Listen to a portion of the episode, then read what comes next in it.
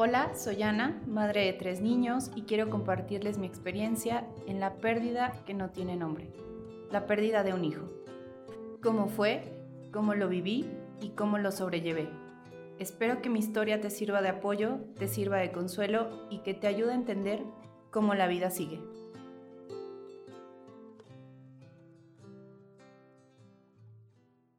La verdadera historia del duelo comienza aquí y comienza con la culpa.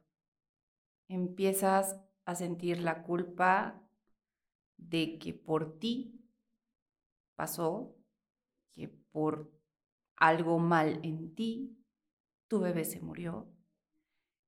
Y si a eso le sumamos que yo ya empezaba a tener una vida normal, esa vida normal implicaba salir, salir a comidas, a cenas, a reuniones, donde obviamente la gente sabía que yo estaba embarazada y te reciben con, ¿y tu bebé?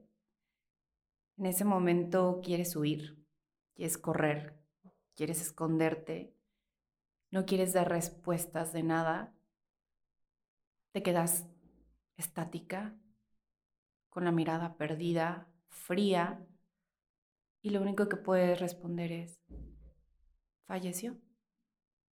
Las personas que tienen tacto, obviamente te dicen, lo siento, no sabía, se disculpan, pero te topas con otras que no.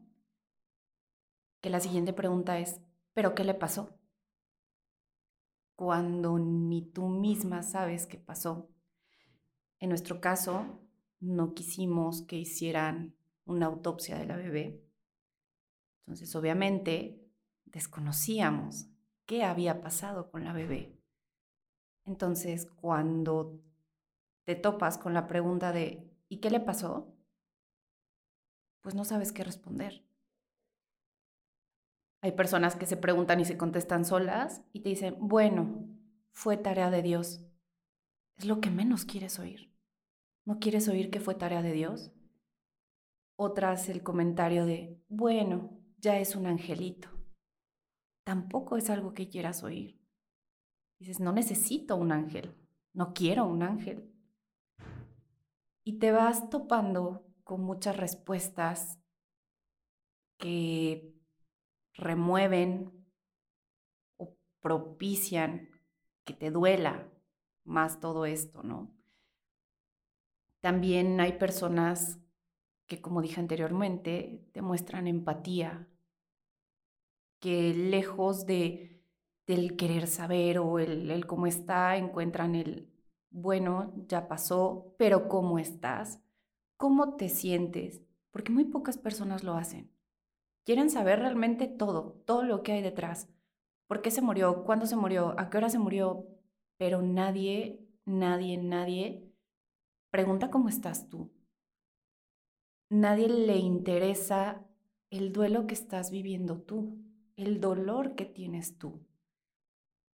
Entonces, yo me topé con personas que sí entendieron esa parte, que sí se preocuparon por esa parte, que lejos de, querer saber todo con punto y coma, lo único que querían era que yo me sintiera lo menos incómoda dentro de la situación por la que ya estaba atravesando, lo cual les agradezco mucho si ustedes lo están escuchando, gracias.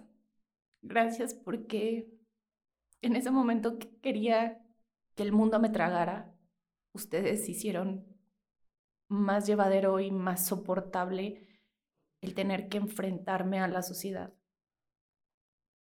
Obviamente, las primeras personas de las que recibes comentarios son de la familia, no siempre son alentadores, no siempre son buenos.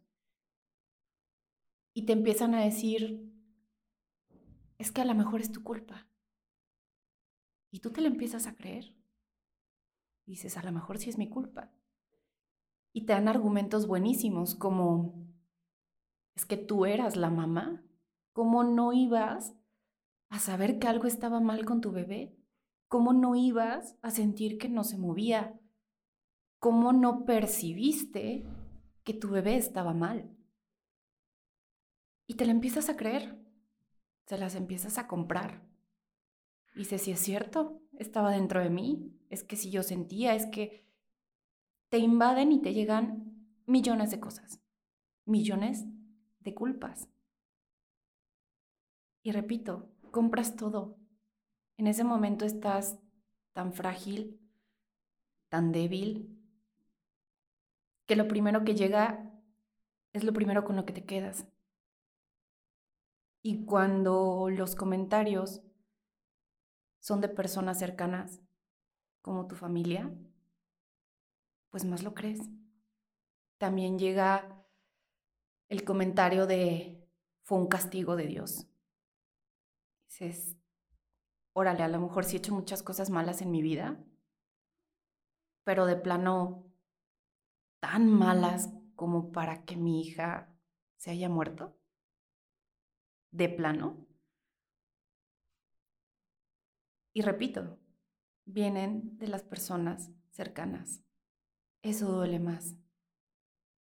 Eso te hunde más.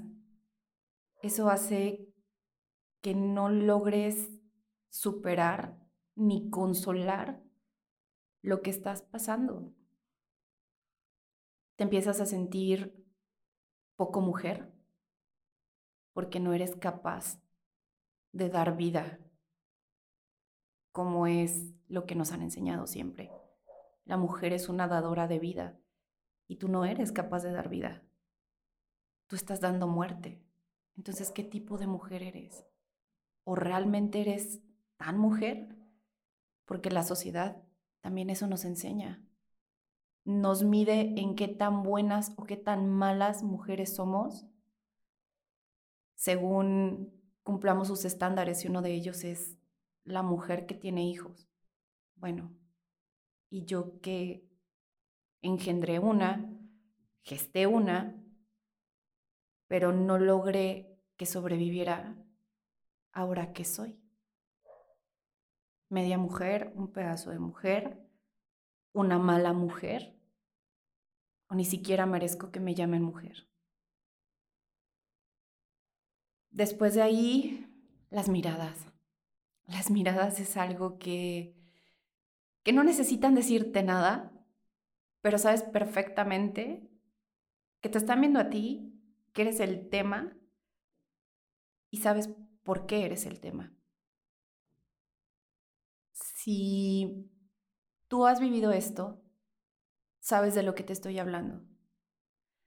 Si no lo has vivido, te invito a que no juzgues, y a que no recrimines con miradas o con comentarios a alguien que está atravesando por algo así. Porque solo esa persona sabe el trabajo que le costó salir de la cama, bañarse, arreglarse e ir a esa reunión para que encima la juzguen o la critiquen por algo de lo que ella no es culpable. Entonces, no te compres esa culpa, no te eches esa culpa, porque no es tu culpa. A final del día, todo tiene una razón, todo pasa por algo no debemos achacarlo a lo divino, a lo mundano, a lo bueno, lo malo que puedas o no pudiste ser. Simplemente en algún momento vas a tener tu respuesta, el por qué ocurrió, yo la tuve, así que no te desesperes, no te desanimes, no eres culpable.